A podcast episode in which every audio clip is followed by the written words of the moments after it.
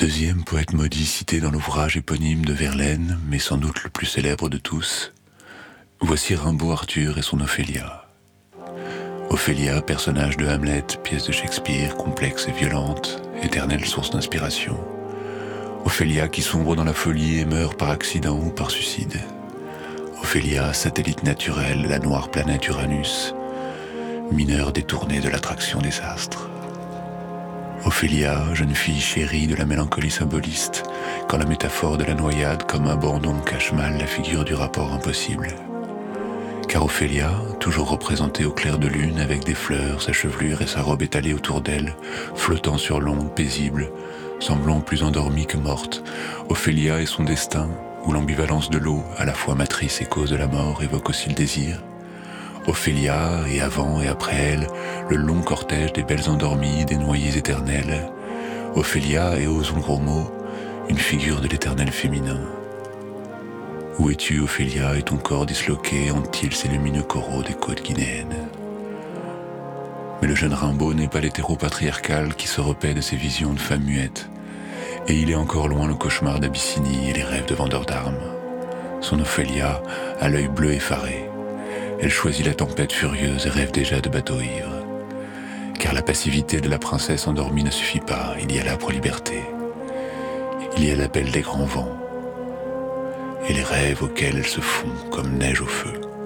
Et puis parce qu'Ophélia, c'est peut-être un peu Arthur lui-même. Sur l'onde calme et noire où dorment les étoiles, la blanche Ophélia flotte comme un grand lys flotte très lentement couché en ses longs voiles. On entend dans les bois lointains des halalis.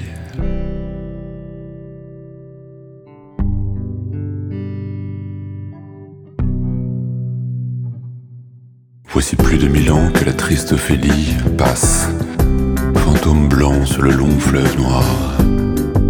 Voici plus de mille ans que sa douce folie murmure sa romance à la brise du soir. Baisse ses seins et déploie en corolle ses grands voiles versés mollement par les eaux.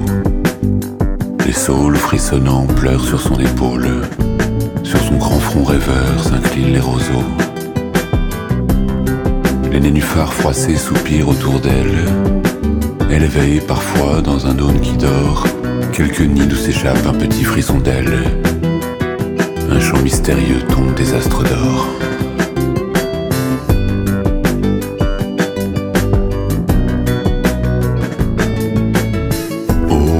Ophélia, belle comme la neige.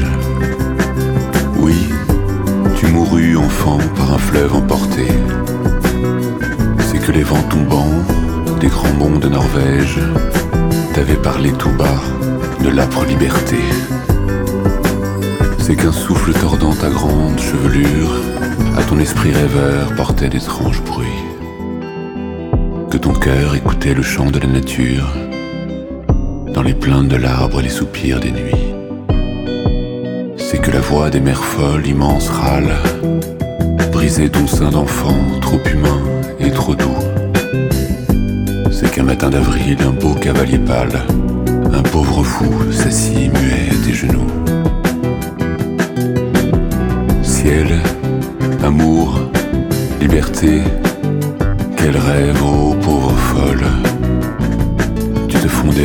comme une neige au feu. Tes grandes visions étranglaient ta parole, et l'infini terrible effara ton œil bleu.